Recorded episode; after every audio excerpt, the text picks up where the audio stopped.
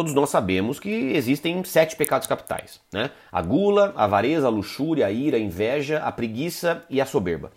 Só que eu tenho percebido, e não está nenhum livro isso daí, isso aí é pela, pelos meus anos de experiência conversando com pessoas, conhecendo pessoas e tentando desenvolver essas pessoas para a nossa atividade, que um pecado capital ele está mais manifesto hoje nas pessoas e é a preguiça.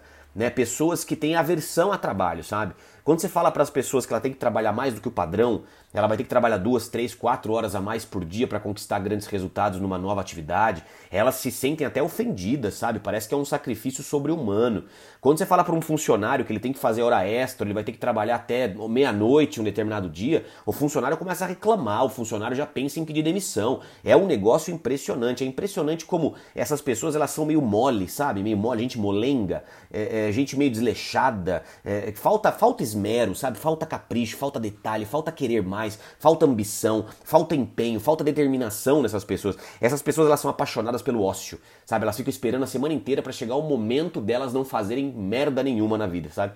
É, é, é impressionante. Eu tava conversando com uma empresária é, a semana passada, ela falou assim para mim, Cadu, eu tô com três funcionárias, essas três não vieram hoje, duas por falta e outra por licença.